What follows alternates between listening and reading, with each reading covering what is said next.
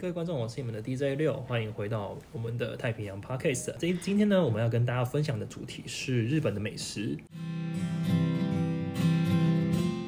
那本次也很高兴邀请到我们的资深导游，我们的宛如 Candy。 Hello，我是 Candy，我又回来喽。这一次呢，我们想要跟各位分享一下我，就是我们两个，我跟宛如呢，嗯在带团其呃途中呢，我们遇到的一些，我们一直到现在我们都相当印象深刻，或是我们其实每次去，哎呀，都会特别去找来吃。我我自己比较印象比较深的就是鳗鱼饭，嗯，对，因为像台湾的话呢，我们比较早接触到的就会是请客的鳗鱼米糕，对，米糕哎，有鳗饭啊鱼米了。糕，对，或者是像是罐头的红烧鳗啊那一类的，对对对可能会是大家在台湾第一次接触鳗鱼比较有机会会碰哦到，大比概较是常吃到的。对，大概都会从这两个起头，嗯，所以可能大家印象说哦，鳗鱼可能其实它多少会带一点土味，对对对，其实在台湾吃的话，对，其实台湾多少会有一点。哦，所以我们就会觉得说啊，鳗鱼可能就是会有一点点这个味道。我因为我印象很深，我第一次吃到没有土味的鳗鱼，我记得是在九州，嗯，在一个叫丽花宅邸那个地方。嗯嗯嗯嗯，对，好，我们是游完船之后去吃一个就是小的鳗鱼盖饭。嗯，对，那我记得我是第一次吃到说，哦，原来鳗鳗鱼诶、是完全可以没有任何的腥味跟土味。可以是这个味道。对，然后它又是有点像是甜咸甜咸的那种酱汁。其实日本嗯蛮多料理都是有一种像甜酱油那种，蒲烧酱、对对对，嗯会有点甜咸甜，或是像照像我们那个照烧照烧，对对对的，就是大概对，是这种味道。嗯，那另外一个我印象很深的是，在我们去关东的时候，会去这个成田机场附近的成田山新盛世，呃新盛市那边。嗯对，嗯好，那边也有非常有名的鳗鱼饭，对有两间。好，那刚好我跟宛如我们两个推的是，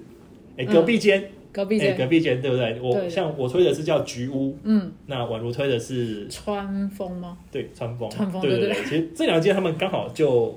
真的是就在隔壁。都是老店，都是老店，对，嗯都是老店，没有哪一间特别突出，两间都相当不错对对，对嗯都相当美味。哦，只是我们两个，刚好就是都吃到不同间这样。对对对，没嗯错，因为其实像是除了鳗鱼饭之外，它里面也有那个鳗鱼蛋卷，对对对对，就就是是鳗鱼煎蛋啊。呃玉子烧，玉子烧，鳗鱼玉子烧，嗯然后像他们的这一个汤的话，我记得应该是用鳗鱼的骨头，骨头跟肝，对，鳗对鱼的对肝，对对对。那他们还会有那个鳗鱼的骨头炸的那嗯个，做成像下酒菜这样。对对对，我记得宛如好像也有印象比较相当深刻或是推荐的一些美食。嗨，哎对我自己的话，其实我是个人还蛮喜欢名古屋这个地方的。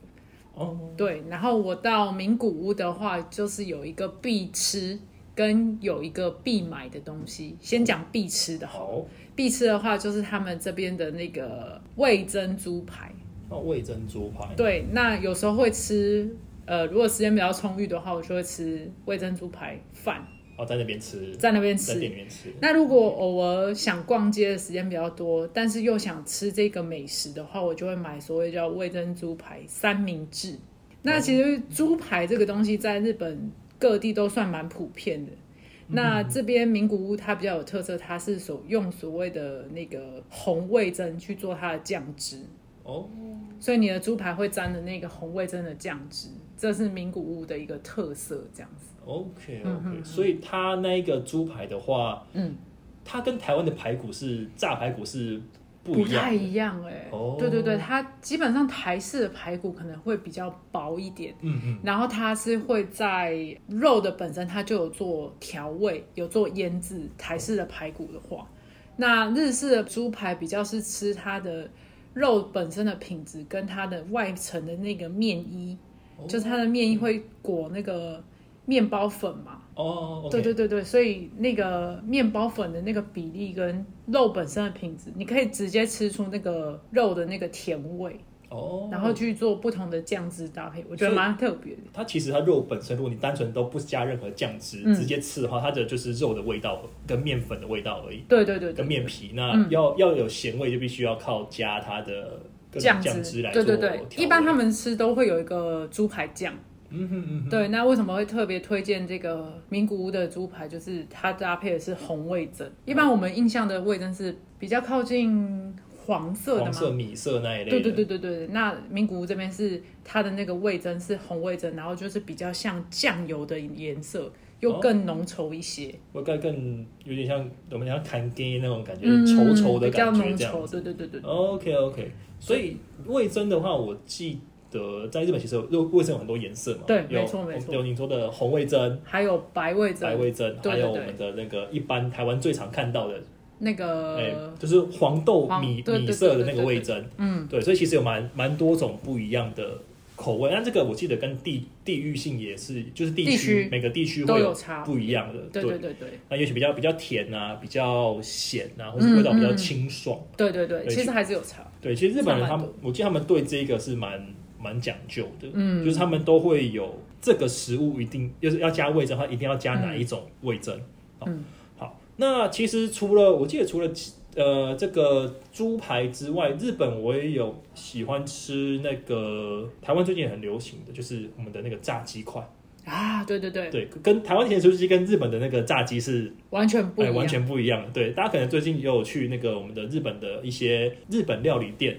或者是居酒酒屋，嗯对、嗯他们都会有这个炸鸡块的部分，嗯，他们叫唐扬，对唐扬鸡，对、嗯像我记得之前有一阵子，我们台湾的知名素食店也有推出唐扬鸡系列的东西，台湾吗？台湾有，对，台湾有，哎、哦之前我有吃过，但是哎、这种东西还是要吃现炸的，嗯，而且其实日本唐扬鸡还有一个非常特别的地方，就是它的皮本身其实大家可能没有注意到，它的这个炸粉里面是有加鸡骨的，磨碎的鸡骨，哎对对对，食材的原味，对，像但是日本其实我们大家都我们两个都知道，日本的料理就是两种调味，一种是很原味，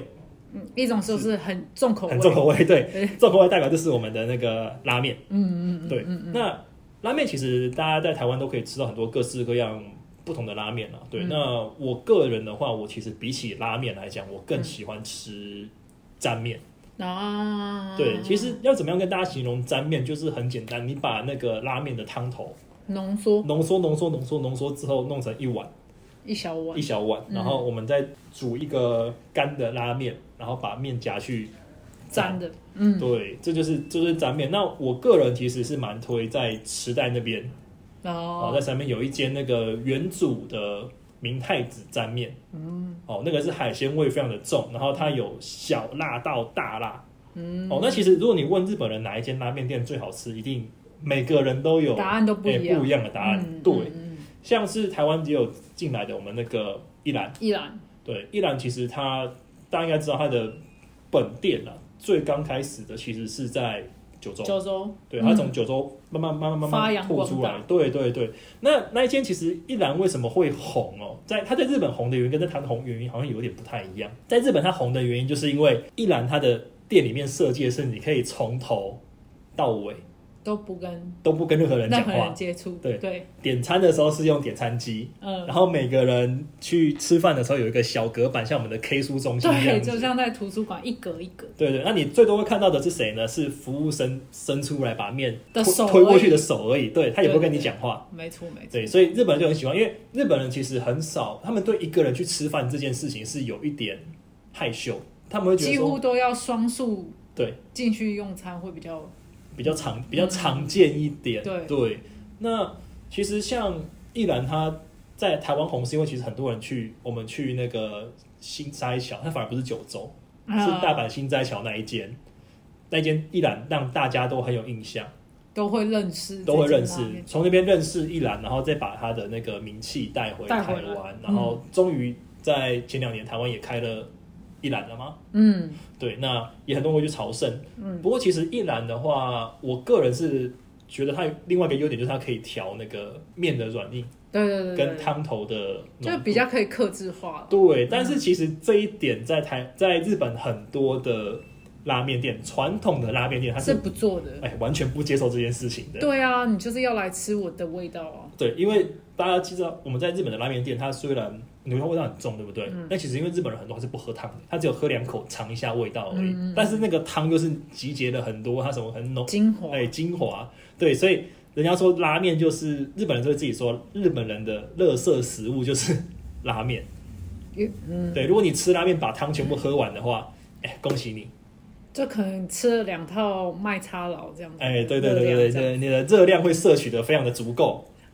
对，所以拉面这个东西哦，在日本其实有很多各种各样的汤底嘛，有嗯嗯嗯我们台湾常见的豚骨的，有对味增的，还有盐有味、盐味的，还有酱油。酱油的。嗯，对，新的比较新的有那个鸡汤的，哦，对，鸡汤的鸡汤底，对对对，对鸡汤的好像是，其实鸡汤也算是大骨系，算是他们叫对白汤系的白拉汤面。系对，但不过以前都是会用那个猪豚骨、豚猪骨，对，那牛骨又比较再再少一少点点，对，嗯鸡骨是最近蛮流行的，对，因为比较稍微比较清淡一对，些，或是他们叫鱼介类，对鱼对介对类就就是是海鱼鲜海鲜，嗯，贝或类，是对，我知道一个比较少见的是那个叫利考岛，大家应该知道利考昆布，嗯对，嗯，那边有用一利个考岛在北海道，在北海道那边，对，它是一个离岛。那大家可能在台湾在一些比较高级百货公司，你会买到那种很棒的昆布，整片嗯整大片很大片的、很贵的那一种。那个他都会写利尻昆布，那个字念尻，好，那个字念尻，跟大家大家大家稍微在文学小泽补泽充。尻，哎，就那个女我明我们星，的艺人对对对对对对对好，那这个东西呢，其实在日本有非常多的变种嘛。对哦那但是大家要记得，其实拉面这个东西最早它终究还是起源于中国中华街。对中国对，，其实是中中诶、它算是中华料理的一种。啊嗯，大家其实在日本吃到很多这种我们叫他们叫口纳摩，意思就是用小麦粉、用面粉做的东西，